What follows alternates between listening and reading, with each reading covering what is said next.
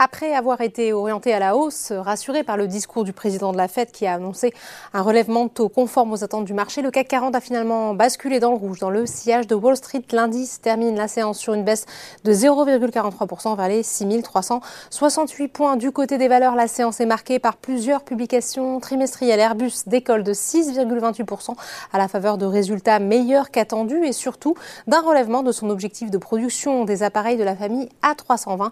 Une annonce évidente évidemment apprécié dans un contexte économique et géopolitique incertain. De son côté, Legrand avance de 1,51% après avoir publié des comptes supérieurs aux attentes des analystes. Le groupe a par ailleurs confirmé ses objectifs financiers pour 2022. À l'inverse, Crédit Agricole chute de 4% après avoir fait part d'une forte baisse de ses bénéfices au premier trimestre. Le groupe a en effet inscrit dans ses comptes plus d'un demi-milliard d'euros de provisions liées à son exposition à la Russie et à l'Ukraine. Une annonce qui pénalise les valeurs du secteur Société Générale chute de 2,56% malgré une publication trimestrielle supérieure aux attentes.